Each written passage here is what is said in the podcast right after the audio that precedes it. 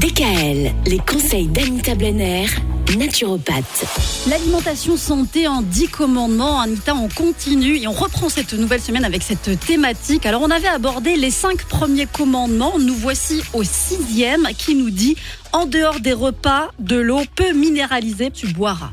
C'est vrai que c'est le grand problème de l'eau. Euh, quelle eau boire Eh ben, euh, de toute manière, il faut qu'elle soit peu minéralisée, car notre organisme n'assimile pas les minéraux contenus dans l'eau. À peine 1% des minéraux contenus dans l'eau sont assimilés. Le reste doit être éliminé. Mais l'histoire de la Contrex, là, notre contrat minceur. euh, non, trop minéralisé. Alors, c'est très riche en magnésium, en calcium, tout ce que vous voulez, mais ce n'est pas assimilé par l'organisme, Mhm. donc aucun intérêt.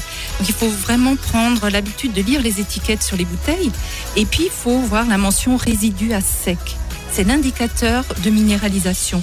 Donc plus le nombre est petit et mieux c'est. S'il faut faire de la publicité, bon, c'est pas vraiment mon rôle, mais la Monroku, on dit toujours que c'est l'eau des naturopathes.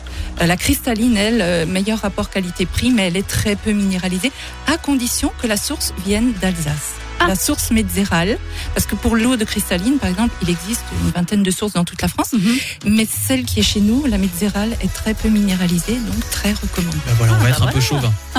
Ah, bon, c'est l'occasion d'être. Voilà. Et quant à la température de l'eau, évitez quand vous mangez de boire glacé. Parce que ça fige les graisses déjà au niveau de l'estomac. Ça ralentit le travail enzymatique. En fait, il faudrait boire vraiment à température ambiante. Moi, j'avais entendu que c'était pas forcément bon de boire en mangeant. Est-ce que c'est juste? Et il vaudrait mieux éviter. Ça freine le travail enzymatique. Il faudrait boire euh, une demi-heure avant, une demi-heure après? Oui, Ah bah voilà, en dehors des repas. pas toujours Tu évident. en sais des choses, j'ai appris un hein. petit peu quand même. Bravo.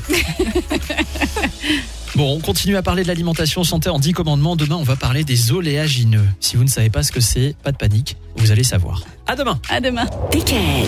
Retrouvez l'ensemble des conseils de DKL sur notre site internet et l'ensemble des plateformes de podcast.